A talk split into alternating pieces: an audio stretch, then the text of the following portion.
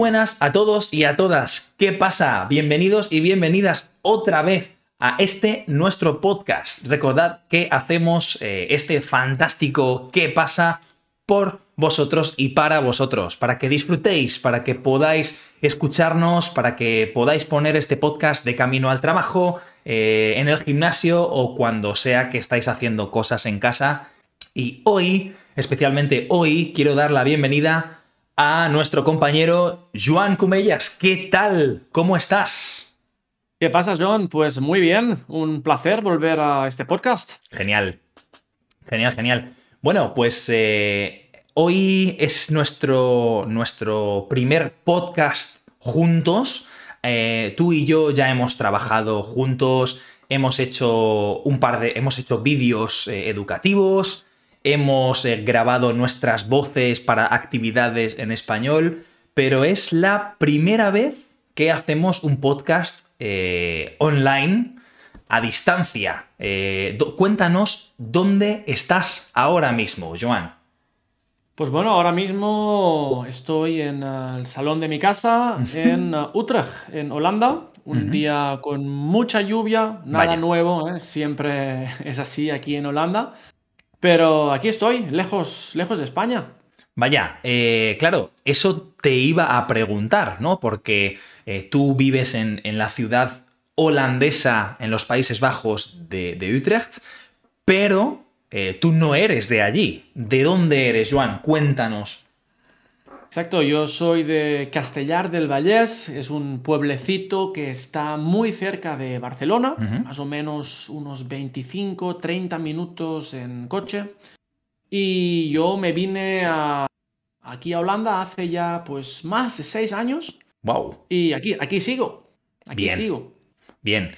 Y, y, bueno, como un, como un español que vive fuera de España, pues supongo que echas de menos ciertas cosas, hay algunas, algunas cosas que, probablemente quizás las tradiciones, quizás eh, la vida en la casa, la vida social, cosas que seguramente tú extrañas, tú echas de menos, y es que es esto de lo que vamos a hablar hoy en este podcast, ¿no?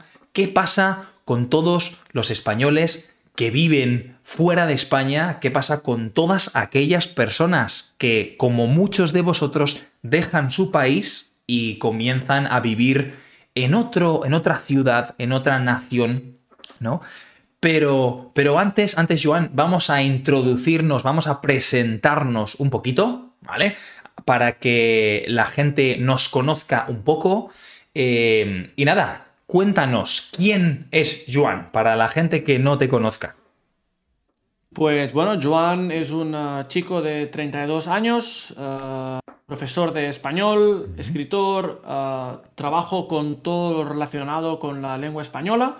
también organizo actividades para mis estudiantes, para promover, para enseñar, para que los estudiantes aprendan el español de una forma pues un poco más eh, intuitiva, más social, ¿no? No simplemente con un libro y, gramática. Sí. Y eh, aparte de esto, pues me encanta el deporte, eh, me encanta el baloncesto, me encanta el pádel, soy un gran aficionado al cine y a la lectura. Y por supuesto, una de las cosas que más me gusta pues es compartir unas cervecitas con, con mis amigos, con mis colegas. Claro, genial, claro que sí.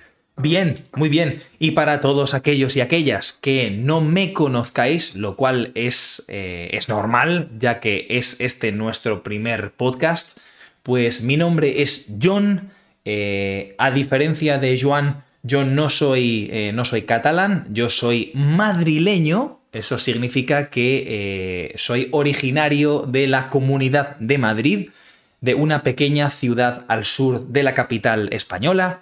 Y em, como Joan, pues también he vivido por mucho tiempo en los Países Bajos, también conocido como Holanda, en la maravillosa ciudad de Utrecht, que eh, estoy seguro que muchísimos de vosotros y vosotras no habéis visitado, porque es una ciudad que normalmente no es de las más turísticas de Holanda, pero que siempre recomiendo visitar.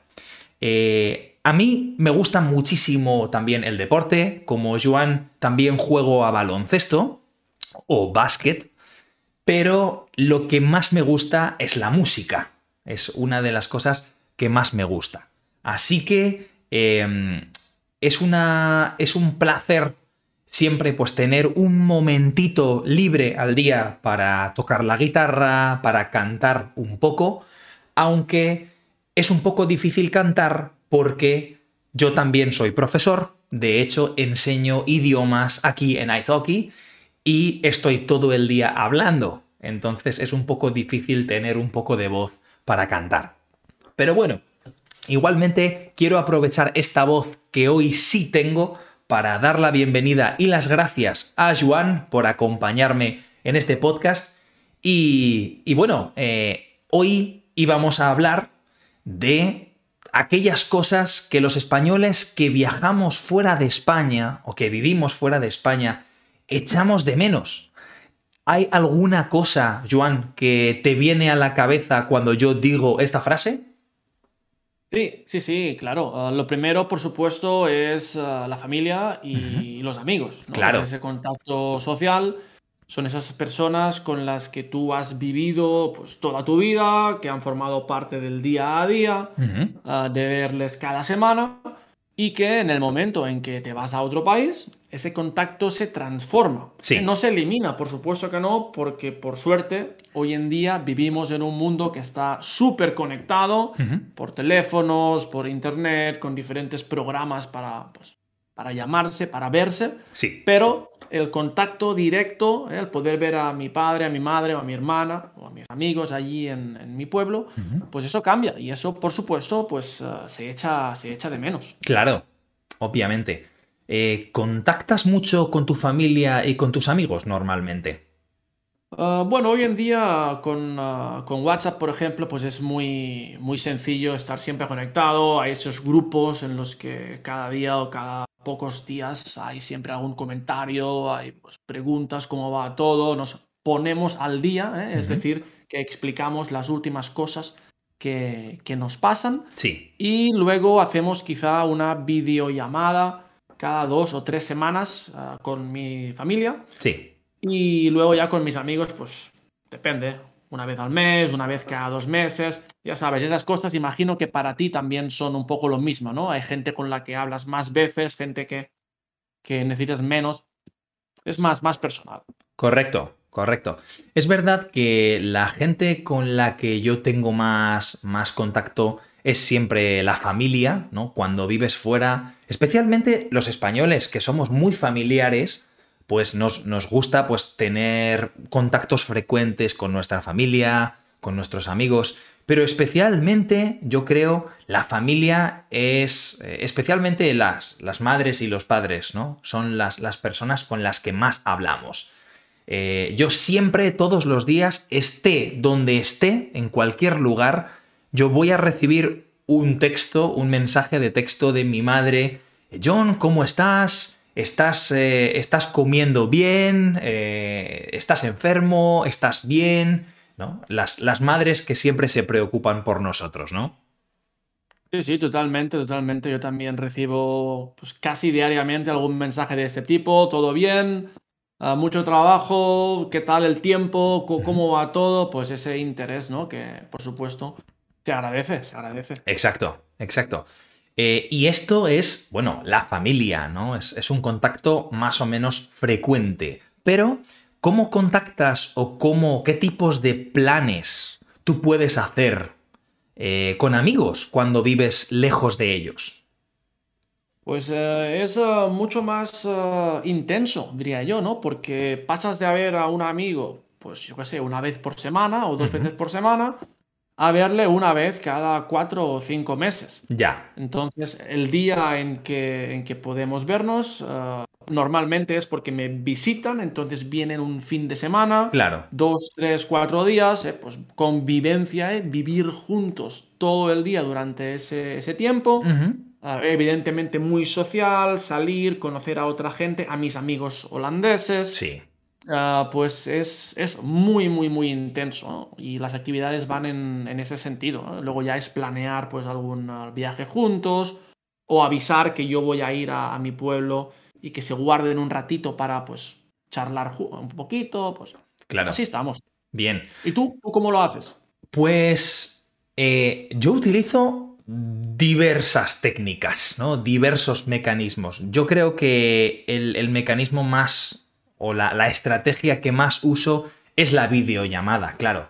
De vez en cuando a mí me gusta conectar con mis, con mis amigos por, por, Skype o por Discord o cualquiera de las plataformas que se utilizan para llamar con vídeo, ¿no? Y simplemente algunas veces, algunas veces simplemente charlamos, otras veces jugamos a videojuegos juntos, eh, que es una, una, de las cosas que, que más me ayuda porque hoy en día pues es una perfecta excusa, ¿no? Quizás em, jugamos un videojuego juntos todas las semanas, entonces tienes la excusa para ver a tus amigos. una cosa que yo hago, quizás hay, hay personas que conocen eh, este juego entre las personas que nos están escuchando, yo juego todas las semanas con mis amigos a dragones y mazmorras. Eh, quizás no con este nombre, pero la gente probablemente lo conoce como Dungeons and Dragons. Y es una, es una experiencia que me gusta mucho porque todos los domingos por la noche, con una cervecita encima de la mesa, conecto con mis amigos y eh, jugamos un poco, interactuamos, contamos historias eh, y bueno, en definitiva, tenemos un buen tiempo siempre. Claro que sí. Suena, suena genial, tío. Suena muy bien para un domingo por la noche, tranquilo en casa, ¿eh? el último relax antes de volver al lunes a trabajar. Exacto. Suena, suena bien. Exacto. Pero bueno, eh, creo que esto es el nivel fácil, ¿no? Es decir, echar de menos a los amigos y la familia es algo normal. Incluso si tú te, te cambias de casa, te mudas de una casa a otra en el mismo país, es probable que también eches de menos a tu familia y a tus amigos. Pero, ¿qué echamos de menos del país? Es decir, nosotros viviendo en Holanda, ¿qué es lo que más, o en tu caso, qué es lo que más echas de menos? Cosas que no puedes encontrar aquí, pero sí en España, diferencias entre los dos eh, países. Cuéntame pues evidentemente la primera cosa que siempre digo cuando me preguntan estas cosas, ¿eh? mis estudiantes es una, una, de sus preguntas favoritas, es la comida. ¿eh? La comida eh, en general es un cambio importante en la gastronomía y la forma de tratar a los alimentos. En, en, España es de una forma y en Holanda es de otra. Sí. Entonces ya no entro en decir cuál es mejor o cuál es peor. Claro. Ah, a mí me gusta la buena comida, me gusta la comida mediterránea, ah, que no sea picante, productos frescos. Ah, y esto cuesta, cuesta de encontrar con una calidad parecida a la que yo estaba acostumbrado en España. Y pondré un ejemplo muy sencillo, que es el aceite de oliva. Ajá. Algo tan sencillo como el aceite de oliva, que es un producto básico en la dieta ibérica o italiana también, y imagino griega también, o mediterráneo en general. Sí, mediterráneo. Eh, que por supuesto está en todos los supermercados de aquí Holanda, pero que no sabe igual que el que yo compro en, ah, España. Exacto. Es muy, es muy diferente. El sabor ah, es, es algo realmente muy curioso a la que estoy adaptado, pero que por supuesto echo de menos. Correcto, claro.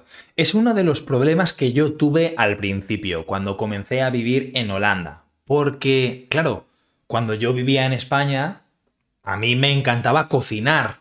Entonces, tú, tú creas una especie de cultura de la cocina, ¿no? Sabes dónde encontrar los alimentos que tú utilizas. Sabes cómo sabe eh, un determinado producto que viene de una o de otra tienda. Eh, te acostumbras, te acostumbras a comprar. Y después tienes que cambiar a un país, como decía Joan, no es una cosa de, no es un tema de mejor o peor, sino diferente. Y es un sistema al que yo no estaba acostumbrado. Te pongo un ejemplo muy clásico que siempre pongo. A mí me encanta cocinar la sopa de lentejas. Eh, las lentejas, que es una legumbre, para todos aquellos y aquellas que no sabéis qué es una lenteja, pues es una legumbre, es una, es una comida natural eh, que sale de una planta, tiene un aspecto, em, pues son como pequeñas bolitas aplastadas de, eh, pues de color marrón, ¿no? Son unas, unas verduras, unas legumbres muy conocidas. Pues en España se cocinan de una forma muy específica, ¿no? Con, patata, cebolla, un poco de tomate, en una sopa y con chorizo. Y por eso se les llama, pues, las lentejas con chorizo. Entonces, un día pensé, me apetece, siento muchísimas ganas de comerme unas lentejas con chorizo. Fui al supermercado más cercano y para mi sorpresa eh, no sé si a ti te ha pasado lo mismo, Joan, eh, no tenían lentejas. No hay. No hay lentejas. ¿no?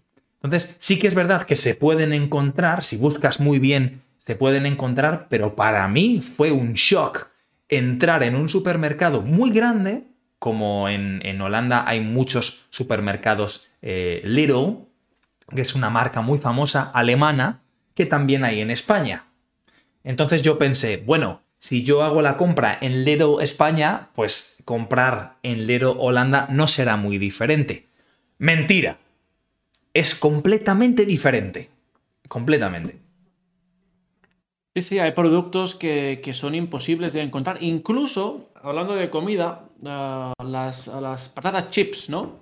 Que todo el mundo, por supuesto, por supuesto, usa para el vermut, para, para el domingo, para picar algo.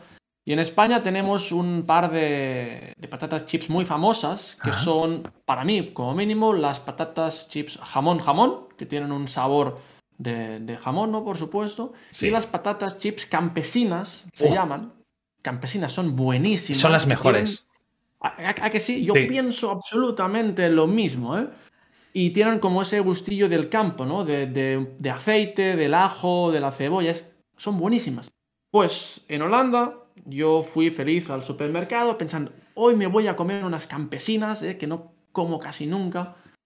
Y, no hay. Hay patatas con sabor a pimiento. Sí, las patatas cambian sus sabores. Las... Con sabor a pimiento, la misma marca, el mismo supermercado y con sabor a pimiento. Porque a los holandeses les encanta el pimiento. Sí. Y yo pienso, wow, ese es increíble. Y por supuesto, echo de menos las patatas las campesinas. Exacto. Exacto.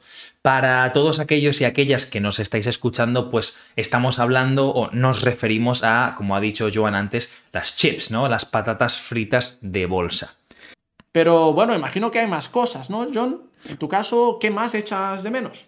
Por supuesto. Hay, realmente creo que es un poco una, una, lista infinita de cosas que echamos de menos cuando, cuando nos vamos fuera de casa, ¿no? Pero hay una cosa que para mí es especial porque no es una cosa que yo, que yo echo de menos porque no la tengo en Holanda. Eh, es un poco como el tema de la comida, ¿no? No echo de menos la comida porque yo puedo comer en Holanda, pero sí que como es, echo de menos cómo es la comida en España. En este caso hablo de las relaciones sociales, eh, los contactos sociales con personas. Quizás es porque durante mucha durante gran parte de mi vida he vivido en una ciudad, una de las ciudades más grandes y más pobladas de España. Pobladas, para los que no lo sabéis, significa con mayor población, ¿no? Con más gente viviendo en esta ciudad, que es Madrid.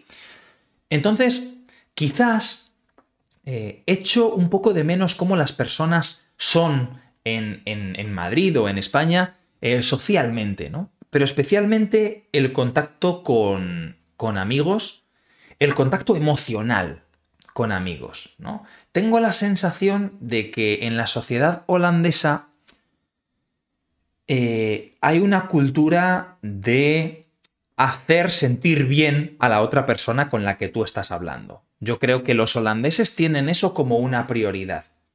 Eh, en Holanda hay una palabra muy, muy, muy específica que solo existe en holandés que se utiliza para describir un entorno un lugar, un ambiente en el que tú estás a gusto.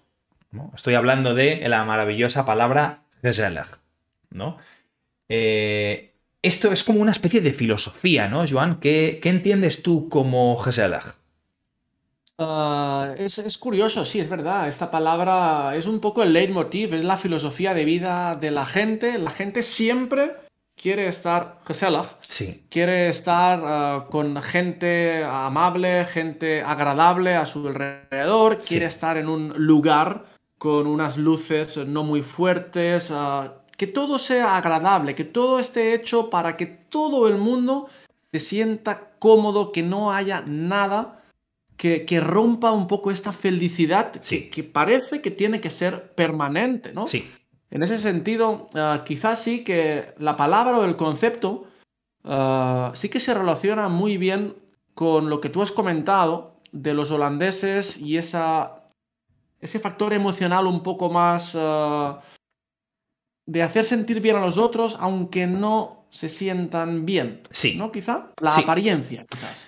es una apariencia realmente. Y yo, yo sé que los, los holandeses o los, los eh, habitantes de los Países Bajos eh, lo hacen con, con, toda su buena intención y con todo el buen corazón, porque eh, hay, un, hay, una responsabilidad cívica y social muy grande en Holanda. O sea, si yo estoy triste, en, en Holanda, si yo estoy triste, eh, yo no voy a decir a mi amigo mm, o a la persona que me encuentro por la calle cuando me pregunta qué tal, yo no voy a decir que estoy triste, porque si lo digo, quizás eh, estoy siendo ongezellig, ¿no? Como el contrario de...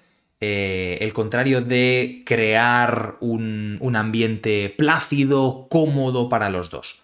Entonces, una de las cosas que echo de menos de España quizás es esa sinceridad emocional en la que sin importar si tú arruinas o no arruinas el ambiente, pues le puedes decir a tu amigo, oye, estoy mal, ¿no? Me siento triste, me siento deprimido, ¿no?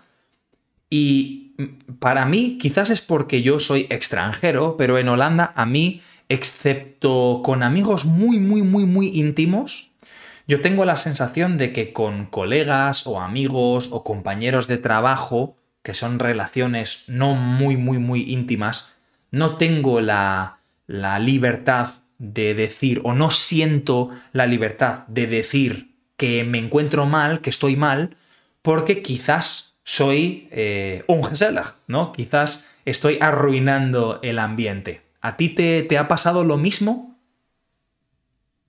Pienso mi experiencia es un poco diferente, porque evidentemente esto va muy ligado a la personalidad de cada, de cada individuo y también a su propia experiencia, a la gente que ha conocido y cómo le ha ido todo. Eh, en mi caso yo pienso que yo personalmente siempre he tenido mucha suerte, entonces es una cosa que, estoy muy contento, evidentemente, porque tuve la suerte de integrarme muy bien. Uh, con mucha gente local, mucha gente holandesa. Sí. Entonces yo siempre cuento esto, ¿no? Que mi experiencia normalmente es diferente a la que muchos, o con la tuya, por ejemplo, o muchos otros compañeros o amigos eh, que han emigrado también, se han encontrado y me dicen, es que es muy difícil conocer a la gente de aquí, es que parece que no quieran abrirse, que no quieran conocer a más personas. Entonces, eh, claro, mi, mi opinión aquí es un poco diferente por mi propia experiencia. Yo sí que me encuentro muy, muy cómodo y en ese sentido no tengo ningún, ningún problema con ello. Sí, sí. Yo creo que para, para mí es una experiencia un poco mixta, porque yo me siento muy cómodo también entre holandeses. En mi opinión son gente muy, muy abierta, los holandeses. Eh, siempre te van a acoger, siempre te van a invitar. Eh, son gente que es muy muy casual, ¿no? Con, las personas, pero sí que es verdad que eh, lo único que yo he encontrado más difícil es hacer amigos íntimos. Es decir, eh, en España, por ejemplo, yo tengo muchísimos amigos, pero tengo muchos amigos íntimos, es decir, gente que son como mis hermanos, ¿no?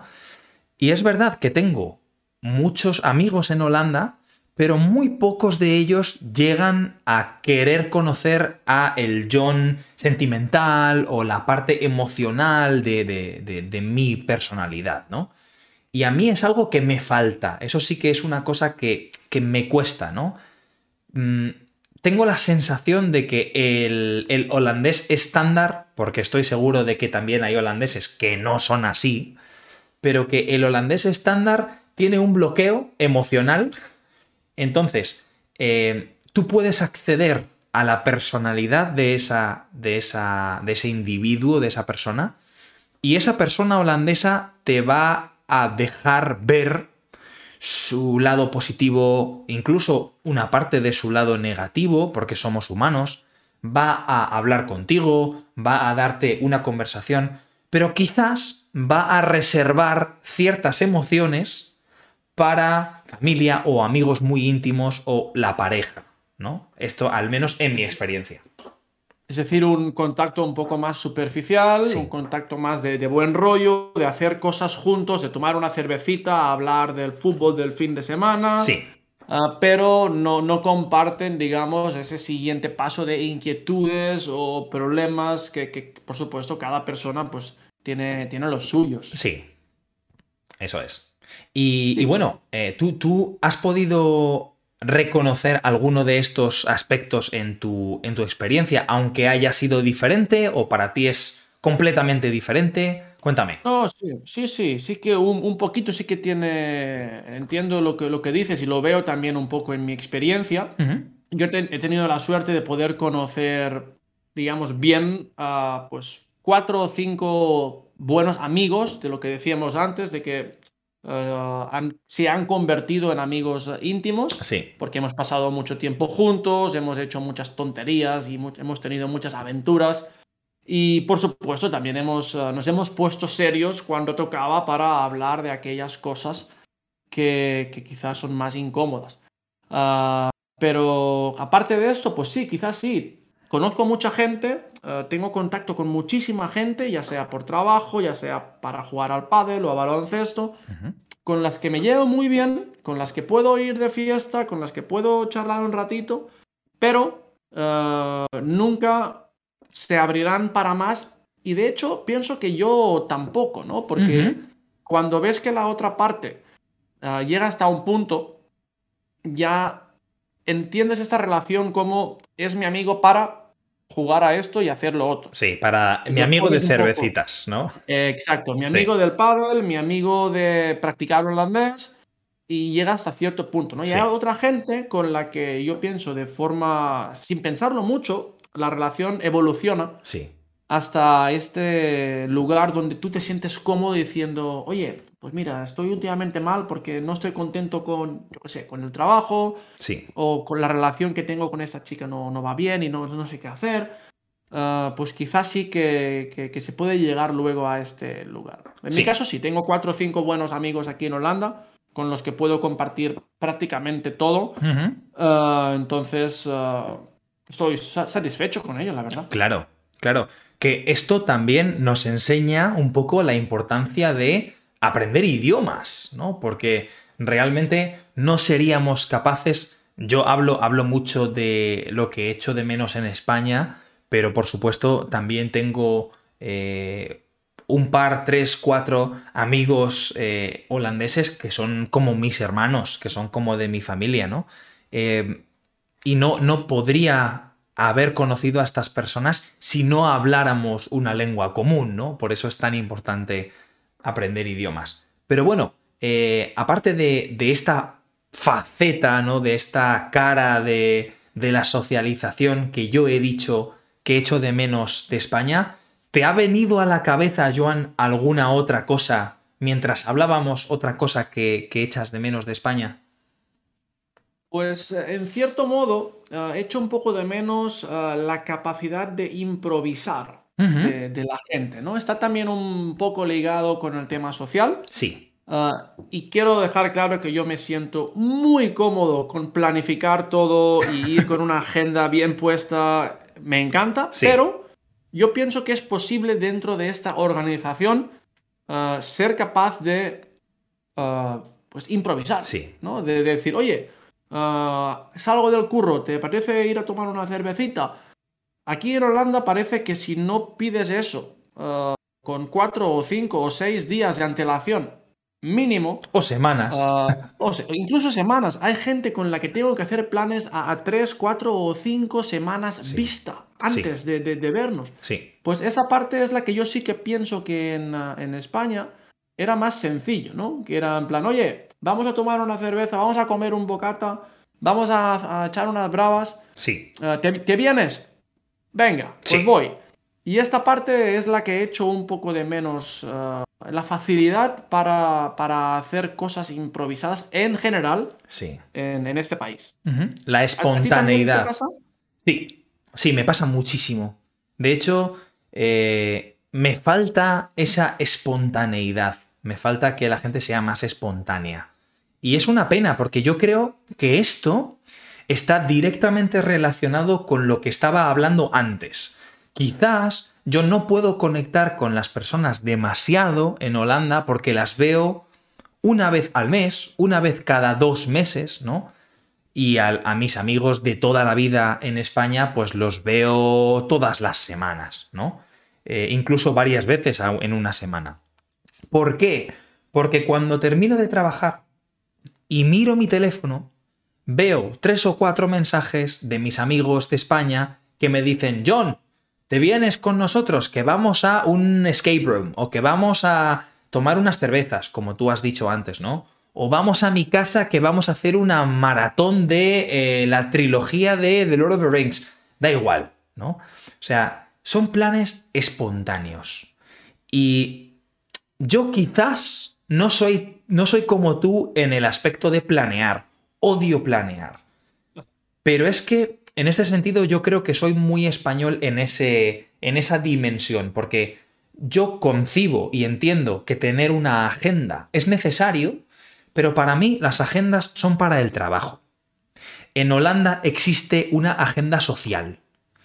Entonces, y esto, esto es una cosa que a mí me sorprende mucho, porque mi chica es holandesa.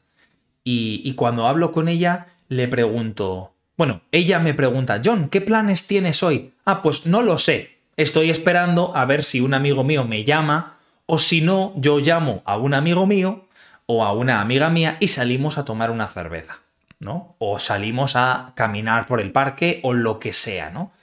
Pero si yo le pregunto, eh, cariño, ¿qué planes tienes hoy? Ella me puede decir perfectamente, pues de 4 a 5 voy a tomarte con una amiga y después de 5 a 5 y media voy a viajar hasta el centro de la ciudad donde a las 5 y media voy a tomar un café con una compañera de trabajo y después he quedado para ir al cine con... O sea, es obsesivo, ¿no? Planificar la vida social como si fuera el trabajo. Totalmente, totalmente. Como he dicho antes, yo me siento muy cómodo con ello. De hecho, he llegado al punto de, volverme muy holandés con ello, incluso planear ah, los días en los que no quiero hacer nada. ¿eh? Por ejemplo, mañana es un día que yo me planeé para no hacer nada, porque la semana pasada tuve mucho, mucho ajetreo, tuve mucho lío, estuve en Londres, entonces eh, esa semana he trabajado mucho sí. para ponerme al día de, todo el trabajo y pensé, uy, esta noche voy a una fiesta, mañana es un día fantástico para quedarse en casa, relajarse y no planear. ¿Qué pasa? Que si por lo que sea durante el día Ah, me siento con ganas de hacer algo, de ir a tomar algo al centro, de ir a caminar por el canal, pues estoy abierto a improvisar y en España yo podría llamar a alguien y seguro encontraría a alguien, algún amigo, que dijera, oye, pues yo también vengo. Sí. Aquí en Holanda es imposible, porque si yo le digo a una persona, oye, en 10 minutos nos vemos en este lugar, uy, no, tengo planes, voy a hacer esto, voy a ir aquí, tengo lo otro. Esa es la parte, ¿no? La parte que, falta un poco ah, de ser más flexible dentro de, esta agenda social. Exacto. Por eso, una de las mejores experiencias que yo personalmente he tenido en Holanda eh, ha sido vivir en una casa, una casa muy grande, con otras 12 personas. porque allí todo el mundo que no tiene planes se junta, ¿no?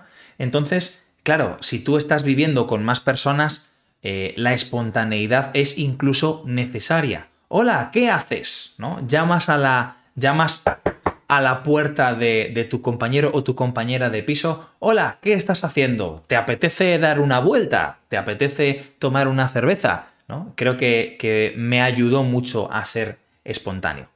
Pero bueno, eh, aquí eh, vamos a, terminar pues esta, esta charla. Así que muchas gracias, Joan, por, por darme tu perspectiva y tus, y tus y las cosas que echas de menos de España. Claro que sí. Ah, muchas gracias, un placer, uh, un placer charlar con, contigo. Espero que esto guste mucho, mucho y nada, tengo muchísimas ganas de ya preparar el siguiente podcast. Perfecto. Y a vosotros y vosotras, muchísimas gracias por escucharnos. Pronto volveremos y nos veremos en el próximo episodio de ¿Qué pasa? Podcast en español. Nos vemos y hasta pronto.